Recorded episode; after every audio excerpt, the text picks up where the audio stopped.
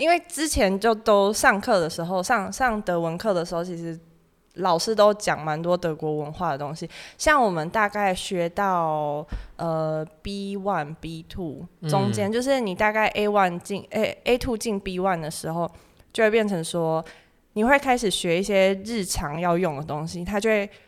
呃，课本就会开始教你要怎么写抱怨信啊，什么邻居邻居踩地板太大声，邻居浇花水弄到你的阳台，真的，我说认真的，我那时候想说，哇，好特别的名字。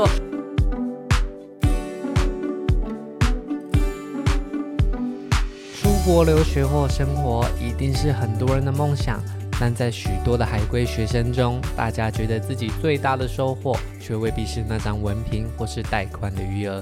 究竟海外留学生是否最后都是从中华料理学院毕业呢？今天就来听听旅居国外必备的求生技能吧。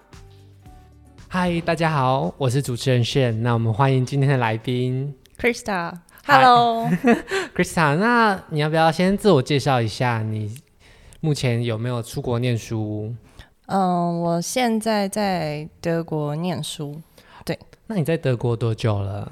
我今年二月的时候才去哦，今年二月，然后现在是十二月，所以你去了将近一年的时间。对，那你在那边是念大学吗？还是研究所？我去念研究所。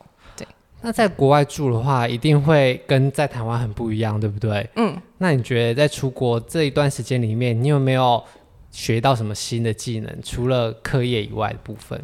技能的话，我觉得影响比较多的应该就是会煮饭吧。因为以前看朋友就是出国念书，好像就是每个人都厨艺很大的进步，然后就想说，哎，真的做得到吗？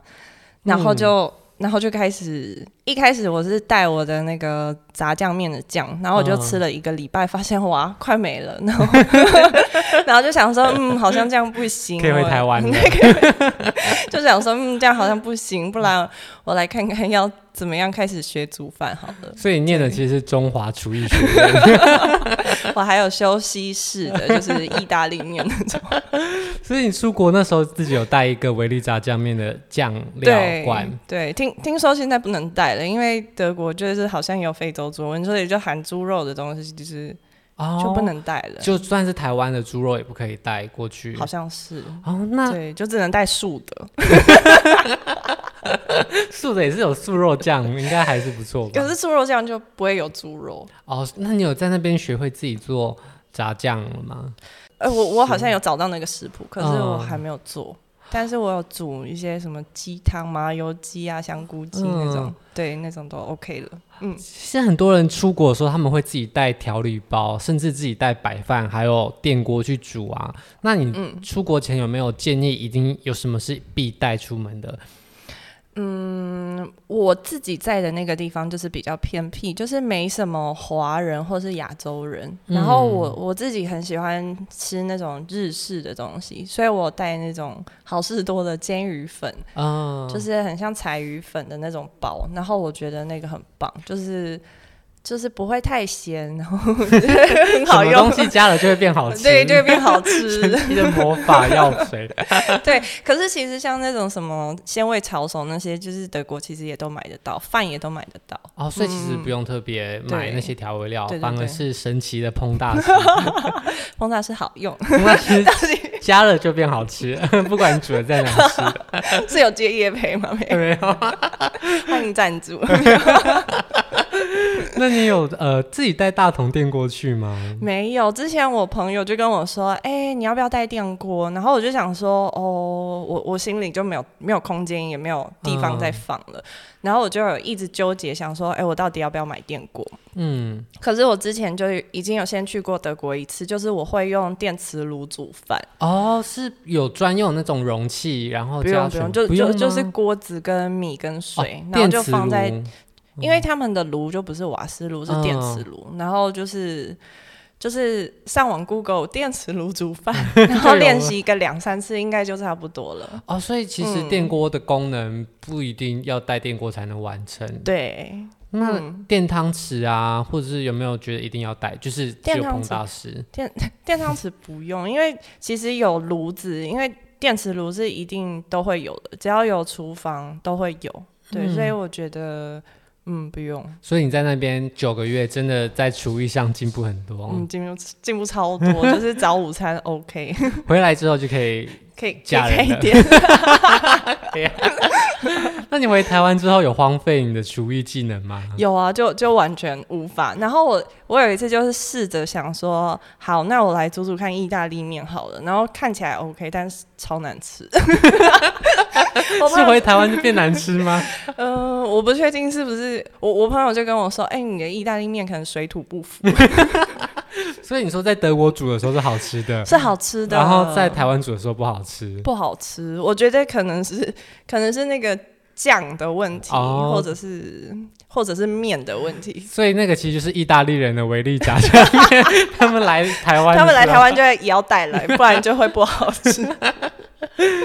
那煮饭的部分，你必备调味料就是烹大师。哦，没有没有没有，必备的话就是盐，然后 水糖，没有糖没有糖，有盐，然后久了就会习惯有洋葱跟蒜头，就是提味的那种。所以其实这些东西你出国都不用特别准备，不用，嗯，啊，顶多买辣酱。可是我后来去德国也就没办法吃辣了，为什么？就越吃越不辣，然后像我 后来后来哦，Amazon 结果 Amazon 也买得到新拉面，就不用担心，还比台湾便宜。然后我后来辛拉面的那种辣粉就只能放半包，就就半包就极限了。那国外的人他们也没有习惯吃辣，对不对？嗯，就我有我有一个德国室友，他就跟我说，哎、欸，我可以吃辣，我就说，哦，你确定吗？你吃很辣吗？他就说，嗯，可以，我吃超辣。然后我就想说，哦，真的吗？他就说对，可以，然后他就说，因为他是住在柏林，柏林就很多那种中餐店，然后他就说他也会用筷子，我就想说，嗯，好啊，OK。然后我那次辛拉面的那个粉就只比半包多一点点，然后那次他就吃的时候，他还顺便问了我另外一个摩洛哥室友，就说，哎，你要不要吃？然后他就跟他说，哦，不要，他煮的每次都很辣。然后我就说，哦，好啊。然后他吃一口之后就爆泪，然后我就在旁边一直跟他道歉。然后我后来又吃一口之后，我那一餐就嘴唇就肿起来，我就发现哦，我也没办法吃辣。辛拉面很还好哎、欸，很辣哎、欸，就是我吃完就会整个胃都不舒服，然后隔天就是也不舒服。还是辣椒到了德国还有水土不服。你说配德国的水，它会更辣。超好笑。你在那边的厨艺之路一开始是从煮泡面开始吗？煮泡面那个我在台湾就没有问题，所以是如果是像有那种拉面调理包那种，就是都很 OK，就是放菜放肉的顺序就是可以结束，就是完整的，就不用还要摆或什么。可是后来。刚开始煮饭，就是我有一个朋友，然后他就教我煮了白酱，嗯、然后我就觉得说，哇，白酱就听起来很难，可是他他煮的那种方法，他就教我用了奶油啊、牛奶啊，然后最后再配一点点酱油、嗯、啊，酱油酱油超市买得到，所以就没关系，龟甲万。嗯，买到德国买到买得到，而且是荷兰制的哦。怎么听起来比台湾买的还要 有有人可以有保障一点？对，所以你就在那边煮了白酱。嗯，然后那次就发现说，哦，其实我煮得出来耶。然后就开始就是看同学的 IG，或是就是有去哪里吃觉得好吃，然后就可能就 print screen 下来，就是比较有灵感。然后之后就是想要吃的东西，再去 Google 或 YouTube 看他要怎么煮。哦，那你刚刚有提到说你有煮给你的室友吃，对不对？嗯，你室友是哪国人啊？我的室友一个是德国人，然后一个是摩洛哥。对我们来说，语言跟文化其实语言就是一个很大的问题，因为你第一个你在室友，就是你们住一起，你们生活有很多东西要沟通。嗯，那我一开始我就会觉得说，哦，好棒哦，德国人室友哎，就是我想跟他练德文，就我每次跟他讲完德文，他就用英文回我，然后我就想说，哦，好吧，所以后来就会变成说，嗯。就我如果讲不太下去，我也就懒得试了，我就会跟他说英文。嗯。但这个摩洛哥室友刚搬进来的时候，他就跟我讲德文。然后有有时候因为有太多东西，你要一一次讲完，就是德文很难讲，我就用英文跟他讲。嗯。他就说：“哦，我不会英文。”我就想说：“啊，真的吗？”对他，他就真的是有学过英文，但是就是像是上课的那种，他。不太会组织，也听不太懂，很多单字都不会。嗯、然后摩洛哥就是官方语言是阿拉伯文跟法文。嗯。然后他有学德文嘛？因为来德国，嗯，所以后来就变成说，我跟摩洛哥室友，我们就只能用德文沟通。那我们的德文都没有到非常的好，我们就是用很很破烂的德文 在在沟通。因为德国室友一直要关着门，你说他听不下去？对，就在台湾听到两个台语很烂的人在用台语沟通，你会觉得很困扰一样。对，然后那时候就是因为像德国有一个很特别的东西叫做广电费，就是像是你呃听广播你。看新闻，你可以做到完全的第三方独立，就是他们不是从政府或是从一些企业组织去拿钱，所以他们做的新闻都是公立公正的。嗯、那他们就都是从所有有入籍在德国的人身上来收钱，所以你只要一入籍，你就会收到一个单子。就算你家里没有电视，你也不听广播，他还是会跟你收钱，而且。呃，收蛮多的，三个月就收五十欧。哦，那很多，很多很多。嗯、然后，但是如果你有室友，就等于你们是同一户，你就可以跟他分担。嗯、然后，所以那个时候摩洛哥室友搬进来，我就还蛮开心，我就可以跟他分担这个费用。那德国人有分担吗？对，我们那个时候就是想说，哦，那如果三个人一起分担，其实还好。然后就问德国人，但德国人就说，嗯、哦，没有哎，这里不是我的第一住址，我就是德国人，我我的第一住址在他家在。柏林，他就说他已经他们家已经有付了，他就不用付这这笔钱，就是每个人都一定要付一次啊。他的家人已经帮他付了，所以就变成是我跟摩洛哥室友要付。哦、然后那时候我们就在看那个缴款的方式，嗯，然后那个时候呃，我们就研究完缴款方式之后，德国人就跟我说，然后说德国人就用英文跟我说，说完之后摩洛哥室友就听不懂，嗯，然后嗯。呃德国人又在跟摩洛哥室友说的时候，他就换成德文，但是德国人的德文就很快，嗯，摩洛哥室友听不懂。摩呃，然后我的德国室友会法文，他后来就切法文跟他讲，讲完之后他听懂了之后我听不懂，然后我们就他就又再换成很慢的德文，然后跟我们两个再说一次。我那时候就觉得哇，原来语言是这样使用的。就觉得哇，好有趣哦！就是，然后哇，就是语言是一个工具，大家都可以切换很多声道。对，大家都可以切换很多声道。然后像一开始就是我在那边看很多日剧，然后后来就是会听一些日文的新闻。嗯，然后他们都因为在中东北非那个地方，很多国家的人都讲阿拉伯文，他们的阿拉伯文是可以通的，可能有些。呃，地方方言一点点不一样，但是可以完全通。然后，所以他们都以为亚洲、嗯、像是日本、台湾、韩国、越南这些语言是可以通的。然后我就跟他说：“哦，哦，不一样，完全不一样。对”对对，差很多，差很多，完全就是没有办法沟通。对。但你在那边学到了，你的中文跟日文都无法在那边跟任何人沟通。对，没办法。但是，但是就是我我要抱怨的时候，我只要脸色不变，他们也不会知道我在说什么。对、嗯，你的室友们相处上都还 OK 吗？我的室友人都蛮好的，而且他们就是都蛮安静。哦，没有没有，摩洛哥是有蛮蛮蛮热情的，但是他们都很爱干净。就是对，就比我爱干净，所以他们才会对你觉得困扰，对不对？没有啦，应该还好。就是就是我们平时平常大家就不太会去打扰对方。哦，所以你们都是很低需求的人，你们都各自在自己的小房间里面。因为没有客厅，就是我们住宿的那种模式，它是很像一个。一个一层的公寓，嗯，可是它就是只有那种卫浴跟厨房，然后它就是一个走道，然后可以走到每个人的房间。哦，但没有互相交易的地方。对对对，但是个人空间会很大，很得势吧？嗯，德国人他们都是需求对自己的空间。然后我之前就曾经问过我德国室友，就说：“哎，那像你们平常德国人就是一般。”见面那种小聊天，大家都就就像那种 small talk，大家都会讨论什么？嗯，他跟我说，哦，德国人不喜欢 small talk。那德国人喜欢怎样的 talk？没有，他就觉得你，你就不要讲话。然后我就想说，嗯，这个对话是有没有要继续？他的意思是暗示你，我没有想要跟你讲话了，没有，他那天就是那他那天已经快要搬走了，他就还蛮友善，他就是留了一个留了一个小时，就是跟我们在厨房，就是我们厨房有一个小小餐桌，然后。嗯平常就是德国室友跟我，他会避开跟我一起使用那个厨房的时间，因为他不想要靠近其他人。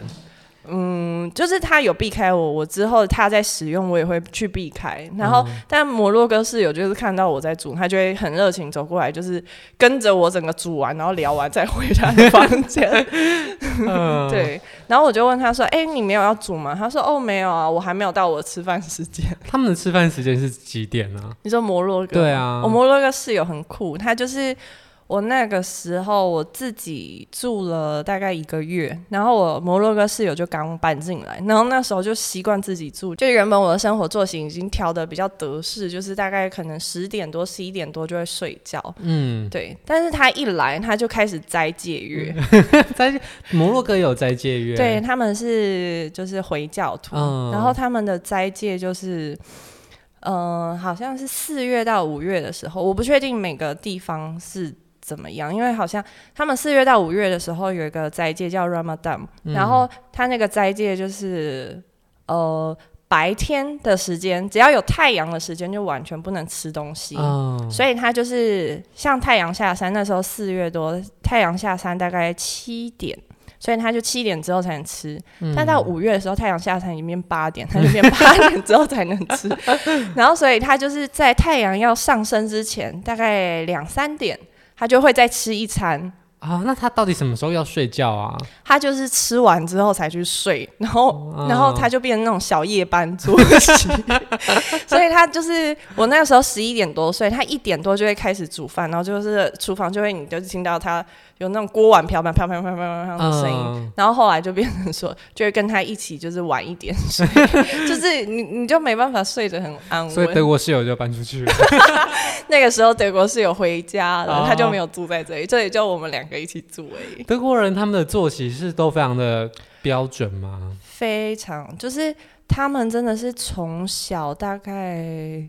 因为我的室友都是十八到二十二岁的那种年纪，嗯，就是通常像那种年纪在台湾，你可能就玩到玩到一点，然后问同学要不要夜冲或夜唱，然后吃宵夜之类的。可是他们真的都是大概呃九点多，他就会去洗澡，你就觉得说哦，他好像要睡觉了，然后十点就睡，嗯，然后。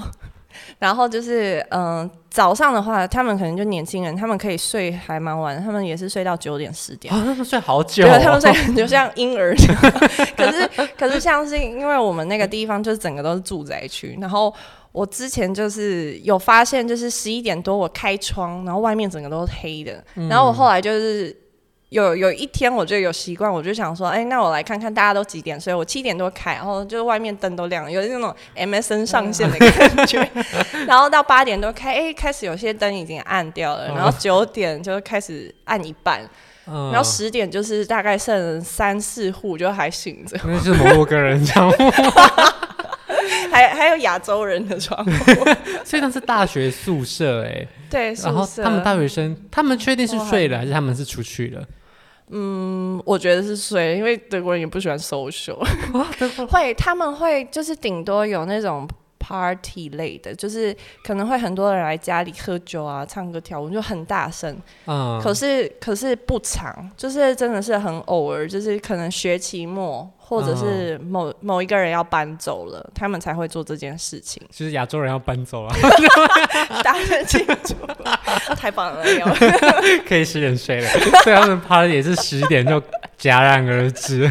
没有了，他们 party 有些会到就是很晚，到一点，然后那个时候你就会听到有些人就是会制止他们，就是请他们不要吵。然后如果你不敢制止的，你就只能去跟工友先生，就是跟那个。宿舍舍监吗？跟他反映，嗯，然后他就会直接去告诉他们说：“哎、欸，有人说你们很吵，如果你们还是很吵，我就要叫警察了。”就是就是德国人都蛮直接的，哦，就是如果你觉得很吵，你就告诉他吧。嗯，嗯，所以德国人一开始去的时候，你有没有跟德国人有一些文化上的冲击？文化上的冲击，比方说他们太直接了，让你会有点吓到，还是其实你也是很直接的人？嗯，因为之前就都上课的时候，上上德文课的时候，其实。老师都讲蛮多德国文化的东西，像我们大概学到呃 B one B two 中间，就是你大概 A one 进 A A two 进 B one 的时候，就会变成说你会开始学一些日常要用的东西，它就会。呃，课本就会开始教你要怎么写抱怨信啊，什么邻居邻居踩地板太大声，邻居浇花水弄到你的阳台，真的，我说认真的，我那时候想说，哇，好特别的民族，再不然就邻居在阳台抽烟，你觉得很臭，就是你就会学很多这方面的德文，或者是邻居半夜用洗衣机让你觉得很吵，你就要写说，哦，你好，我觉得我觉得你的那个使用时间就是影响到大家的作息。真 的真的，真的德国，德国很不喜欢被别人打扰。所以德国课本，他一开始课文是教你怎么抱怨你的邻居。不是一开始，大概你会了一些字，大概他们他们蛮酷的，就是 A one A two 的时候，你会先学一些什么友善的德文，友善的德文，爸爸妈妈什么亲戚啊，什么出去玩，像是他们旅行占他们的生活很重要的一部分。嗯。然后接下来你就是会开始学一些打扫的单词，德国人很喜欢打扫，就是我们那时候还有教什么擦桌子啊、擦地板啊，然后擦碗盘、洗碗盘、收碗盘，你都要学的很精细。老师会说：“哦，德国人不会把碗盘放在烘碗机，你用完就是要拿出来，就是 连这种东西课本都会教，所以就是所以根本不是德文课本，那是你的生活礼仪大全。对，而且而且就是。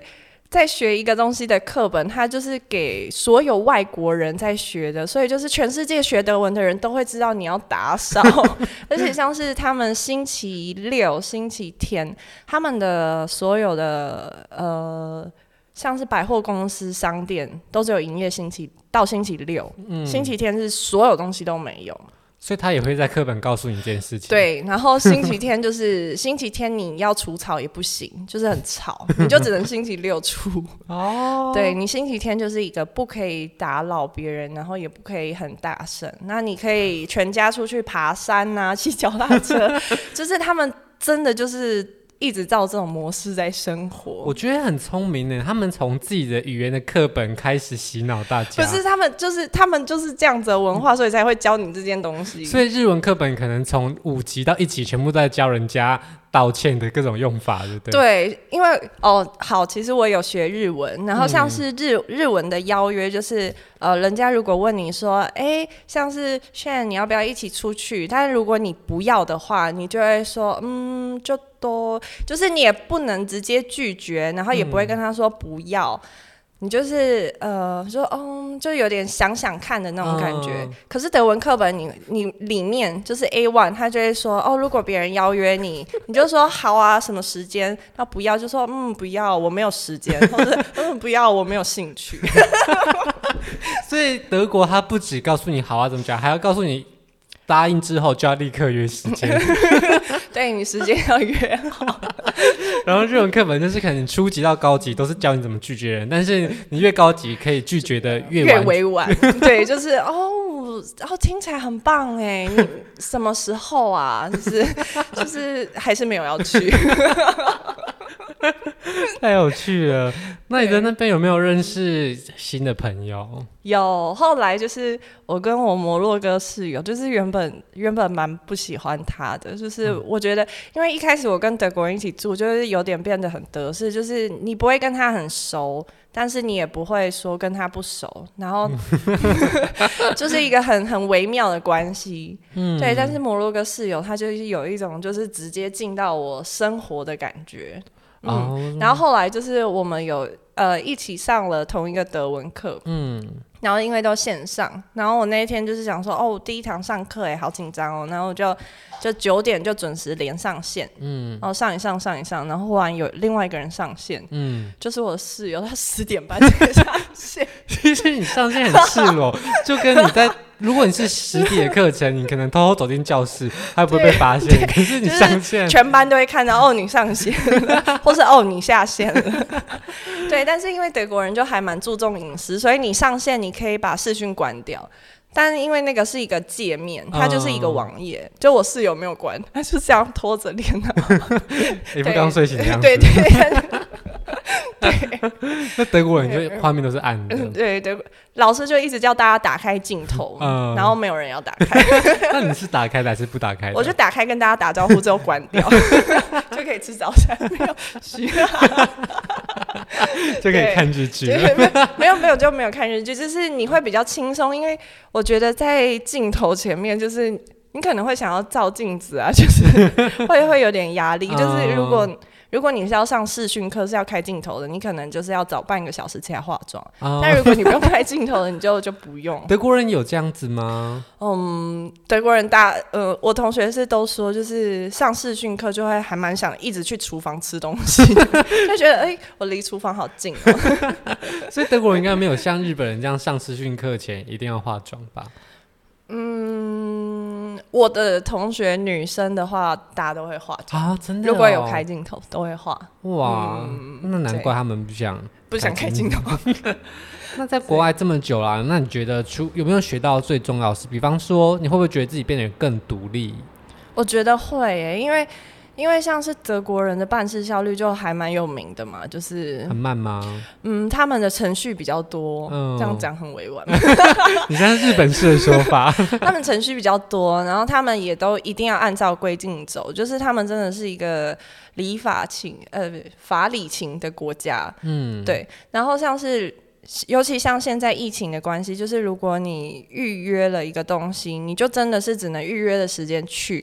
那你错过了，你晚了五分钟到十分钟，那你可能就真的你就是在预约下一次，你就这次就不能进去。哦，对，所以就变成说，你很多事情你都是要事先，你你就算想要这一次，你这件事情就一定要做了，像。像现在就是台湾去德国可以直接换驾照，嗯、驾照只要翻译完，你就可以换德国驾照，就也不用再另外考试。嗯、就去年刚通过而已，就还蛮幸运的。嗯、对，然后像是你要入籍啊，或者是你要办银行，那些全部东西都要预约，不是像现在你带着印章说哦，我赶三点半前刚去银行 就可以开户，就可以办。对对对，不行，他就会说哦，你现在进来，好，那我跟你预约一个时间，那下一次你什么东西。东西要带来，那你就那个时间来。哦，对，所以其实他们都不太会当场处理，不太会这么多事情。嗯嗯、对，哦，那你可以提供一下大家，如果你出国游学，特别是德国这地方，有没有什么样的建议？出国游学，比方说一定要带的东西，或者是就像刚刚提到的，嗯、呃，做任何事情都一定要先预约，嗯，等等的，嗯，就是我觉得。嗯，要准备的东西真的是很多，然后很多东西都是可以先上网查，因为去德国这件事情可能台湾比较少代办，嗯，但是嗯、呃，对于在德国的台湾人来说，就是你这些东西如果是没有办法自己准备的的话，就是其实你的生活的技能算起来是是真的蛮吃力的，因为如果你很多东西没有办法自己解决，你只找代办的话。你可能会很痛苦，所以在德国，如果要去的话，反而应该先准备好是自己的心态。你应该要非常的知道自己需要独立的去处理很多事情，嗯、面对得失的效率，对不对？嗯嗯嗯，那反倒没有什么东西是台湾一定要去，在台湾就先准备好的，而是你到那边你要有自己临时处理、随机应变的能力。嗯。其实像是可以先准备好的，我觉得如果嗯，蛮多人在国外有那种护照不见经验，就是你可以自己你的护照，然后呃护照可以用的照片，你可能就先准备好，嗯、然后护照你可能可以先影本，然后扫描档，就是有电子档，可能在云端，嗯，我觉得那个都会比较方便。就是像有些重要文件，你可以就先已经先准备好一些。